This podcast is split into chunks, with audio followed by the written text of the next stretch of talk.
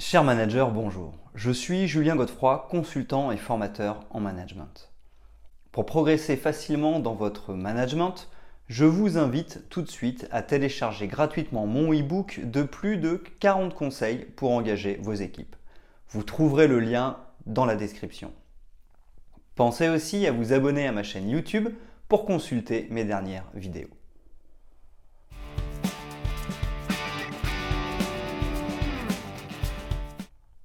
Manager une équipe, c'est à la fois piloter, encadrer, fédérer et animer une équipe de travail. Le chef d'équipe se doit d'adapter son style de management en fonction de ses équipiers. Le but étant de créer une dynamique de groupe pour atteindre les objectifs de l'entreprise. Un bon management d'équipe permet de travailler en harmonie et dans un bon climat social. Ainsi, il accélère la productivité et favorise la croissance de l'activité. Que l'on soit un manager expérimenté ou non, je pense qu'il est essentiel de régulièrement se poser la question comment manager une équipe? L'aspect humain de notre métier et les liens qui se créent rendent notre travail complexe. Nous pouvons donc nous égarer dans nos techniques de management.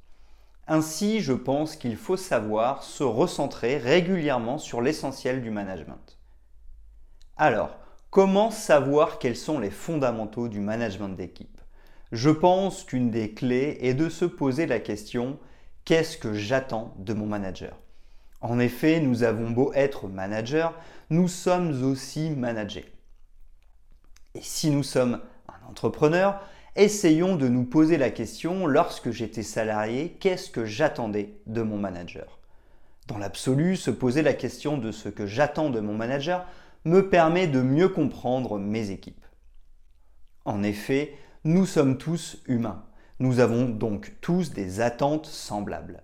Certes, nous avons des nuances et sûrement des différences, mais il est certain qu'en sachant ce que nous attendons de notre manager, nous nous rapprochons de ce qu'attendent nos équipes.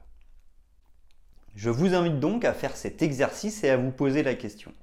En attendant, je l'ai fait et j'ai pu relever 6 étapes incontournables pour manager une équipe de façon optimale.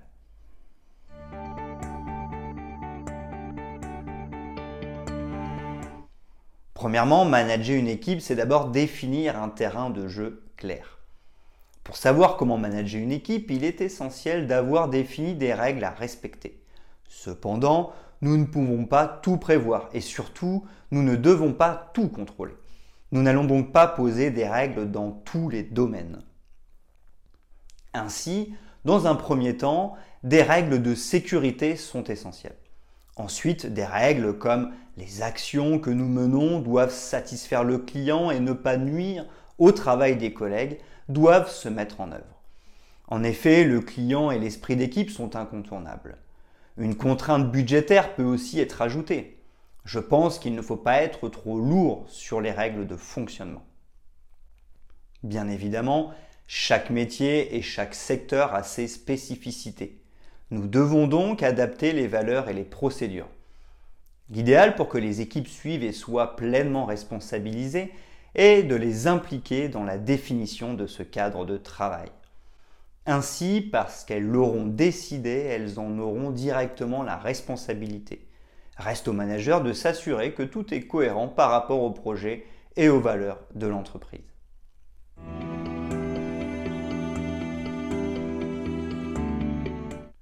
Deuxièmement, être exemplaire est essentiel pour un bon management d'équipe. Ce qui est certain, c'est que pour bien manager une équipe, il faut savoir être exemplaire. Une fois que les règles sont établies, il est essentiel d'en être le garant en les respectant nous-mêmes. L'exemplarité, c'est incarner et garantir le cadre de travail et donc montrer comment doivent se passer les relations et les actions au travail. Certes, le manager ne peut pas être responsable de tout. Chacun doit y mettre du sien. Toujours est-il que le manager joue un rôle d'impulseur et de maintien du cadre en place. Ne pas être exemplaire, c'est envoyer le message que nous sommes en dehors du cadre et donc en dehors de l'équipe. La cohésion d'équipe va donc en pâtir, cela peut créer des tensions et une baisse de motivation de chaque collaborateur. En effet, on motive les personnes en les tirant vers le haut, en leur faisant prendre conscience de ce qu'elles sont capables de faire et en reconnaissant leurs accomplissements. En les mettant à l'écart et en dessous, nous les démotivons. Le manager devra alors de nouveau motiver son équipe et gérer les conflits. Perte de temps et d'énergie garantie.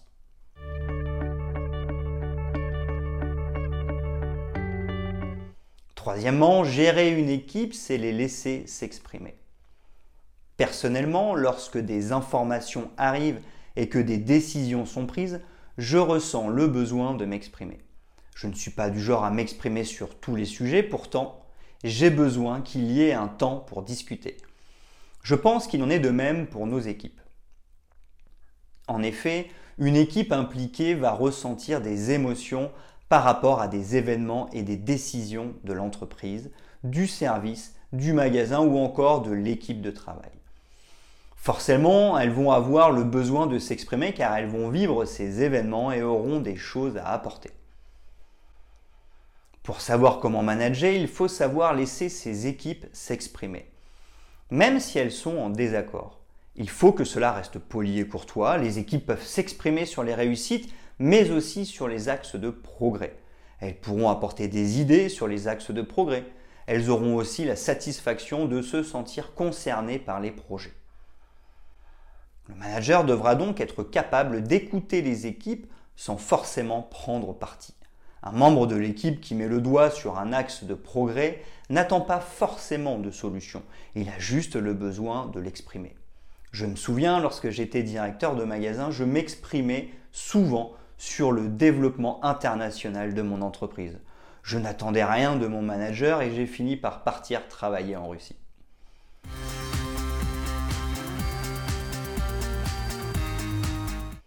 Quatrièmement, diriger une équipe, c'est les laisser participer. Dans la continuité de laisser les équipes s'exprimer, il est judicieux de les laisser participer pour développer les compétences du groupe. En effet, elles sont au plus proche des besoins des clients et ont les connaissances pour gérer les situations. Il n'y a rien de plus frustrant que d'avoir une conviction pour résoudre un problème ou satisfaire un client et de ne pas pouvoir essayer de le mettre en place. Je pense que cela nous coupe dans notre élan et nous infantilise. Ainsi, il en est de même, selon moi, pour nos équipes. Si nous ne leur donnons pas d'autonomie et ne les laissons pas mettre en place leurs convictions, alors nous ne pouvons pas les motiver. Le terrain de jeu a été défini, nous en sommes garants par notre exemplarité, il y a peu de chances que cela dégénère. Et si besoin, il est possible de recadrer un collaborateur en toute bienveillance. Cela fait partie de notre job. Mais ne soyons pas trop inquiets. Avoir de l'autonomie est tellement motivant que la plupart des personnes font attention pour conserver cette responsabilité.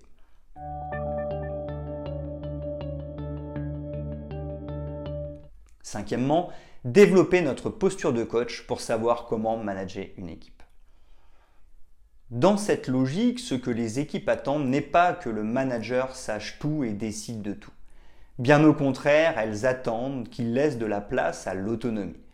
Il ne doit donc plus s'inscrire dans une posture hiérarchique trop forte, mais dans une posture d'accompagnant, de soutien ou en d'autres termes de coach. Ainsi, nous attendons de notre manager qu'il sache nous aider si besoin, sans pour autant nous donner la solution clé en main. En effet, nous avons plus de motivation si nous pouvons agir par nous-mêmes. Nous avons besoin de nous sentir responsables et d'avoir prise sur notre environnement pour nous sentir adultes et importants. Manager une équipe, c'est mettre en place l'écoute active, c'est-à-dire savoir écouter la problématique de ses équipes de façon attentive et sans directive, savoir écouter leurs ressentis avec bienveillance et empathie, ainsi que leurs émotions pour les comprendre au mieux. De cette façon, nous pourrons utiliser notre intelligence émotionnelle au mieux. Il faudra ensuite les laisser définir les objectifs qui leur semblent prioritaires. Il en est de même pour les moyens à mettre en place pour les atteindre. Pour rappel, les quatre étapes sont exprimer le ressenti, faire part de l'émotion qui est liée à la situation, laisser le collaborateur définir un objectif, définir un plan d'action conjointement pour atteindre l'objectif. Toutes ces recommandations permettent au manager de développer son leadership et sa communication au service de la performance de l'équipe.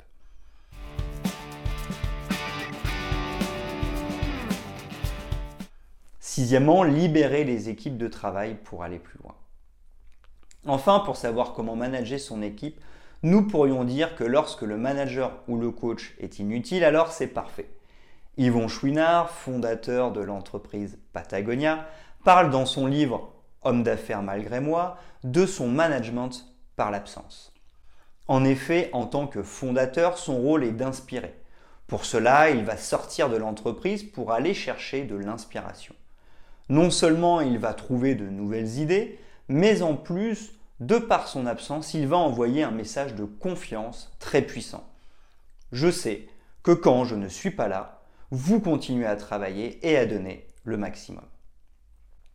Les équipes les plus motivées et les plus performantes semblent se trouver dans les entreprises libérées dont parle Isaac Getz, notamment dans son livre Liberté et compagnie, ou Frédéric Laloux dans son livre Reinventing Organization.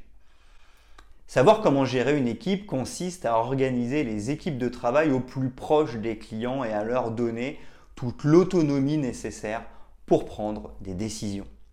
Recrutement, intégration, méthode de travail, horaire de travail, rémunération, moyens nécessaires à mettre en place, etc.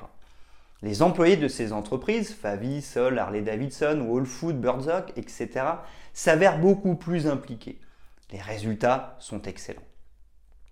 Dans le management d'équipe, la confiance est extrêmement présente, tout comme l'autonomie et la responsabilisation. Les décisions sont prises par les équipes. Nous sommes donc moins dans une entreprise structurée de manière pyramidale, mais plutôt horizontale. Comme le disait Steve Jobs, cela ne fait aucun sens de recruter des gens intelligents puis de leur dire ce qu'ils doivent faire. Nous enrôlons des gens intelligents afin qu'ils nous disent ce que nous devons faire.